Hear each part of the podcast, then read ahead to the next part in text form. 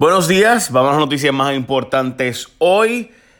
Miércoles 10 de abril de 2019. Bueno, me han hecho una crítica de que recientemente parezco que estoy más leyendo que, como típicamente digo, el, o sea, para que suene más, más coloquial una conversación, menos leído. Eh, ayer quizás estaba medio dormido a esta hora, francamente, así que quizás era eso lo que pasó. Pero anyhow, eh, vamos a ver si hoy le doy más cariño y lo hacemos más coloquial y más una conversación que otra cosa a este podcast.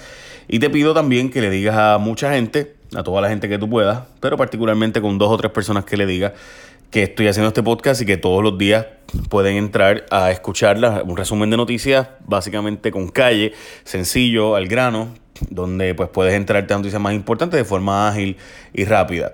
Así que me gustaría, si fuera posible, que le digas a gente, mira, búscate en un app de podcast, Spotify, en podcast, en iPhone, en Stitcher, en eh, iHeartRadio, el que tú uses, no importa cuál, el app, pues que busques a Jay Fonseca y le dices para que un, eh, se suscribe, le llegue todos los días. O que entre a Facebook y cuando vaya a Facebook entra el Messenger de Facebook, como si fuera a enviarme un inbox y se suscriba a esto. De verdad me ayudaría un montón si lo hace. Eh, próximamente estamos anunciando las próximas aventuras, eh, así que vamos a ver si esto funciona o no. Eh, Puerto Rico necesita un tutor, dice Noel Samot. El Congreso pondrá un inspector y admiten que va a subir la luz. Deja explicar esto, porque todo esto pasó en el Congreso, pasó más, pero ayer hubo una vista en el Congreso de Estados Unidos, específicamente en la Cámara, donde se habló del tema de energía eléctrica y la recuperación. Y Noel Samot dijo que Puerto Rico necesita un tutor, un supervisor, un coordinador que chequee bien a dónde van los fondos federales. José Ortiz admitió que la luz va a subir para pagar la deuda, que los acuerdos que están llegando con los bonistas incluyen aumento en la factura. Y también se va a relucir que podría estarse dando demasiados contratos de gas natural en Puerto Rico, lo cual todo ha sido advertido en este podcast anteriormente. Dijo Raúl Grijalva, de la Comisión de Recursos Naturales, que es la que chequea los temas de Puerto Rico, que hay que ponerle básicamente un supervisor a Puerto Rico y que va a haber legislación federal por parte de los demócratas para asegurarse de que vayamos hacia, hacia energía renovable y no nos metamos tanto en gas natural como se está haciendo ahora. Y que hablar de energía renovable pues se, se implemente, no simplemente no sea bla bla bla, sino que sea una implementación. También que la Autoridad de Energía Eléctrica, recuerden que está pidiendo 17 billones de dólares para hacer los cambios y arreglar su sistema de distribución. O sea, los cables, gente. No estamos hablando de la generación, estos son los cables de distribución. Eh, así que de transmisión y distribución. Recuerda que ¿verdad? se genera esto en una planta ya en Guayama, por ejemplo, o en Aguirre. Hay una planta ya generando energía a base pues de diferentes mecanismos de diésel, de gas natural, de carbón, y empieza a tirar, y esa planta genera energía y esa energía se pasa a través de estos cables de transmisión primero y después de distribución a tu casa. Pues eh, esos cables cuestan 17 billones de pesos arreglar el revolú para evitar que otro huracán nos deje como nos dejó el anterior. Prendiste la luz, metiste la pata, AES no sabe si va a eliminar realmente el carbón para el 2020 después de que el gobernador anunció que esperaba para el 2020 cambiar eh, ¿verdad? este asunto de dejar de usar carbón. La ley en Puerto Rico es hasta el 2028 porque a ese tiene un contrato con energía eléctrica, no es como que yo puedo decirle, ah, ese contrato no vale nada. Puerto Rico pudiera ir al proceso de quiebras y tirarlo allí y decir, ah, pues no, voy a renegociar este contrato como parte del acuerdo de quiebra, pero obviamente pues eso tiene unas complicaciones adicionales. En fin, ¿Qué pasa con AES? Mira, AES es una empresa bien grande a nivel mundial y tiene una planta en Guayama que genera con carbón energía. Pues, ¿qué pasa? Que están tratando de negociar para que dejen de usar el carbón. Hay un pequeño problema. Obviamente, las comunidades alrededor y esto llevan tiempo pidiendo que se elimine el uso del carbón por todos los efectos nocivos de contaminación ¿verdad? que tiene el carbón y su ceniza. Eh, AES dice, ah, pues yo puedo cambiar a otra fuente, eh, ¿verdad? Eh, gas natural, eh, etcétera, otras más. El problema es que tienes que dar un contrato largo. Y como saben, pues no se puede estar contratando a largo plazo porque la energía renovable está bajando de precio. Así que si yo quiero cambiar energía renovable y hacerlo más eficiente y más efectivo y más corto y menos costoso, pues no puedo estar dando contratos bien largos. Eh, así que si doy contratos a corto plazo también me sube el costo, porque pues qué sé yo, ponte que yo tengo que invertir 700 millones para cambiar mi planta a gas natural, bueno pues esos son 500, 700 millones, pues si tengo menos tiempo para recobrarlo, voy a subir el precio más. Eso ya tú sabes. Pescadores del resto del mundo abusan de las aguas boricuas esto no es nuevo, se ha dicho anteriormente, de hecho las atuneras se fueron de Puerto Rico según mucha gente porque dejó de haber suficiente atún para continuar pescando por aquí y demás. Yo no sé si eso fue lo que realmente pasó, pero en fin, eh, pescadores boricuas están denunciando que hay un proyecto de ley que les pone un tope a ellos de 30 libras de pesca, deportiva mayormente, pero entonces los de fuera vienen y en aguas internacionales y a veces hasta entrando a aguas nacionales, pues raspan por ahí para abajo hasta todo el por ahí para abajo y se llevan en esos eh, enormes barcos, se llevan toda la pesca que puedan por ahí para abajo y que pues no tiene sentido ponerle eh, a Puerto Rico topes de pesca deportiva. O sea, hay un proyecto de ley que pone 30 libras de tope para los pescadores de pesca deportiva. Dicen, pero es que aquí viene gente de todos lados con estos longliners y se llevan de todo. Este raspo, tienen una red por ahí para abajo y raspan por... Pues ya tú sabes. Bueno, pues nada. Por otra parte, cada vez se complica más pescar en Puerto Rico.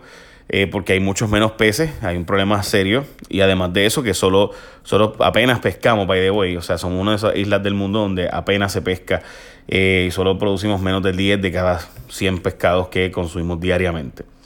Continúa la saga del desbarajuste que hay en educación. Kelleher pidió a Ética Gubernamental si ella podía dar servicios con una empresa privada de Puerto Rico. También pidió aumentar su sueldo a través de otra entidad benéfica. O sea, ya van dos entidades benéficas que presuntamente ella trató de aumentarse el sueldo eh, a través de ella. También resulta que llegaron montones de entidades a Puerto Rico después de Huracán y que ella les dio contrato a muchas de estas entidades de Estados Unidos y que incluso el bufete del hermano del gobernador resultó ser el bufete que Educación Federal tuvo que votar por conflictos de interés. Sé que eso son un montón, pero lo importante de aquí es que, él estaba desesperado a buscar aumentar, su sueldo de 250 mil a 400 mil pesos, que hubo varias entidades que fueron contratadas por montones de dinero. Eh, tras el huracán, muchas de estas entidades de Estados Unidos que, que hicieron por Puerto Rico, pues sabrá Dios. Y finalmente, que el bufete del hermano del gobernador, y esto lo sacamos ayer en J. Rayo X y lo sacó Noticel más tarde, así que qué bueno que nos están viendo y están dando seguimiento. Eh, tenía un historial de conflictos de interés con un colegio de Estados Unidos llamaba Corinthians. Esto pues, sería muy complicado explicarlo y sería largo, pero en síntesis, esta gente del bufete de, eh, del hermano del gobernador tenía un historial, de hecho los, los federales lo votaron porque ellos estaban dando asesoría al gobierno federal. Cuando mandaron a cerrar un colegio que era un colegio fatulo, pues el gobierno federal mandó a que ellos fueran como que el monitor de asegurarse de que eso se hiciera, que o se protegiera a los estudiantes y hubiera una transición de las entidades que ellos estaban y qué sé yo. Pues la cosa es que ellos asesoraban el gobierno federal y simultáneamente tenían contratos de abogados con la entidad que se quedó con ese colegio. O sea, que por un lado le decían al gobierno federal que todo iba bien y a la misma vez recibían chavos de el, del contratista que se quedó con los colegios. Obviamente que le convenía que le dijeran a los federales, sí, todo está bien. O sea, tenía un contrato con el pitcher y otro contrato con el catcher. Eh, y, lo mismo está alegando en Puerto Rico. Tenía un contrato con Kelleher para asesorarla y por otro lado vendían escuelas charter o fomentaban escuelas charter a través del hermano del gobernador. Eh, Gobierno pide a Junta más billetes. La Junta dice, tranquilo, Bobby, que veremos a ver eso. El problema real aquí, gente, es el sistema de retiro. Sistema de retiro, el sistema de salud, pero principalmente retiro ahora mismo. Los municipios y las corporaciones públicas no están pagando su retiro, el gobierno paga retiro. ¿Y de dónde salen los chavos, verdad? Pues salen de la deuda que no estamos pagando. O sea, el gobierno sigue pagando las pensiones gracias a que no estamos pagando la deuda. Eh, y la Junta está analizando la propuesta de presupuesto del gobernador, que, que básicamente un aumento de 9% más, eh, y pues que hay unas aportaciones adicionales al sistema de salud de Puerto Rico. O sea, hay que pagar parte de los fondos de ACES, de la tarjeta Mi Salud o de Ahora Vital, pues eso el gobierno va a tener que pagar el 40 y pico por ciento de eso, que estaba pagando lo completo los federales, y además los fondos de retiro. Así que básicamente eso es lo que está pasando. El gobierno se niega a cerrar muchas agencias, sino que, y seguimos gastando la Comisión Estatal de Elecciones, que ayer, como vieron en mi programa, pues básicamente se dedica a trabajo que debería ser el registro demográfico, porque no hay ninguna razón por la cual tengamos que tener tres empleados por municipio para chequear que la gente que se muera salga del registro electoral. Eso lo puede hacer el registro demográfico automáticamente. By the así es que pasa en los Estados Unidos. Este, pero bueno, vamos a dejarlo ahí porque dicen que, que uno los odia y les tiene guerra. Rosselló dice que Johnny Méndez no le ha referido nada a lo de Kelleher. Que contrario a lo que se ha dicho, Johnny Méndez dice que eh, ha hablado, ha hecho llegar a Fortaleza información sobre irregularidades bajo Kelleher y el gobernador dice que nunca le dijo nada. Habemos nuevo secretario de Seguridad Pública por menos dinero. El nuevo secretario es un capitán del Navy, Elmer Román, que va a cobrar 180 mil dólares, 68 mil menos que el secretario anterior. Tiene las calificaciones, gente, así que veremos a ver, porque no lo conocemos, no hay muchos detalles, así que en el papel parece eh, una persona con todos los elementos. Madre de Kevin Fred dice que fue amenazada y también Samantha Love dice que, by the way, que estaba ahí que enamorado eh, Kevin Fred, el trapero, eh, de Osuna, a pesar de que Osuna denunció que este lo estaba extorsionando.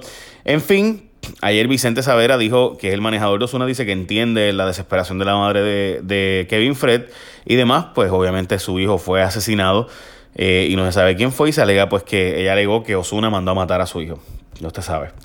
Bueno, Edmarí Rodríguez es el nombre de una orgullosa puertorriqueña que se convirtió en la primera boricua en trabajar en la clínica de salud ocupacional de la NASA.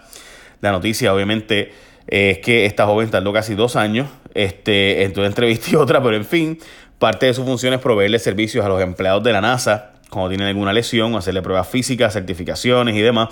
Hay un montón de puertorriqueños que trabajan allí en la NASA, que trabajan en estas entidades del gobierno federal, lo cual demuestra que Puerto Rico tiene un montón de talento y que si simplemente lo usáramos aquí, eh, pues tendríamos probablemente un paraíso por isla en vez de tener las circunstancias que vivimos.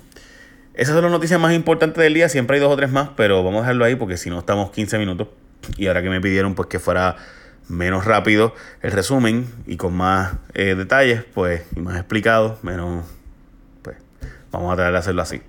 Eh, siempre sus sugerencias son bienvenidas, gente. Écheme la bendición. Bye.